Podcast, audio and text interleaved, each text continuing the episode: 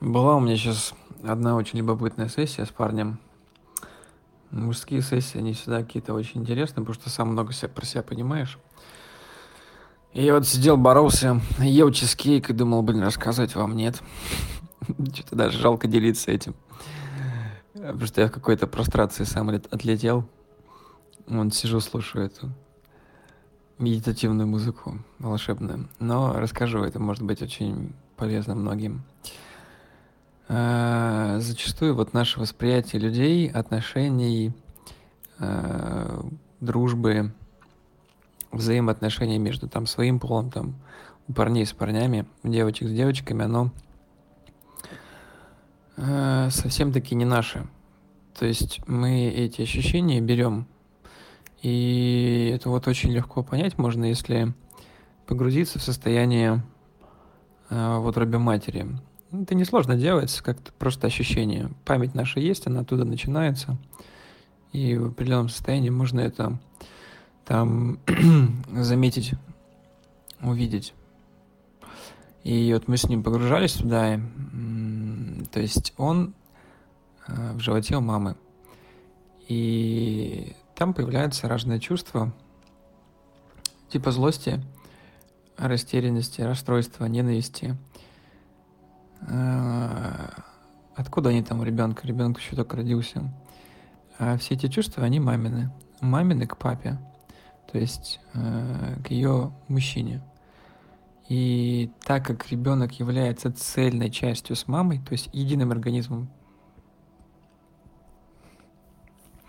они чувствуют одно и то же, то ребенок здесь впитывает все мамины ощущения, и это для него становится нормой.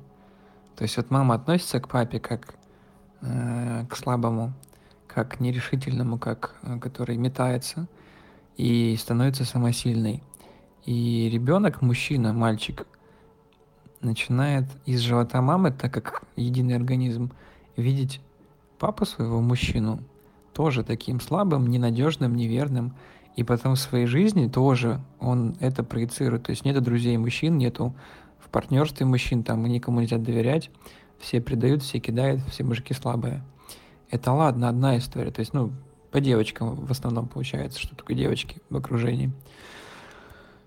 Они более надежные. Потом еще такая история. Ты же сам парень. То есть э, мамино восприятие папы, ты его берешь, и ты сам к себе относишься точно так же. То есть ты сам получается, ну, слабак, ты сам, получается, недостойный, неверный, и у тебя всегда будут в отношениях с женщинами оправдания, то есть ты всегда будешь оправдываться, ну и заслуживать, что ты априори знаешь что, то, что с тобой что-то не так.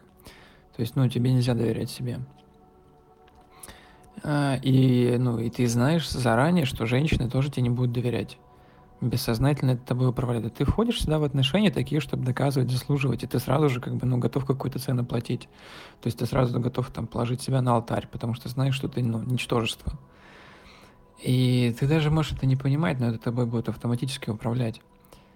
И это очень интересная история, потому что это вот чисто э, маминое ощущение, которое ты взял на себя восприятие мира твое меняется, оно не твое. То есть тебя, тебя здесь вообще нету. Это защитный механизм, мамин, мамины эмоции, ты все, и ты поменял восприятие к себе, э, восприятие к мужчинам, восприятие э, к отношениям.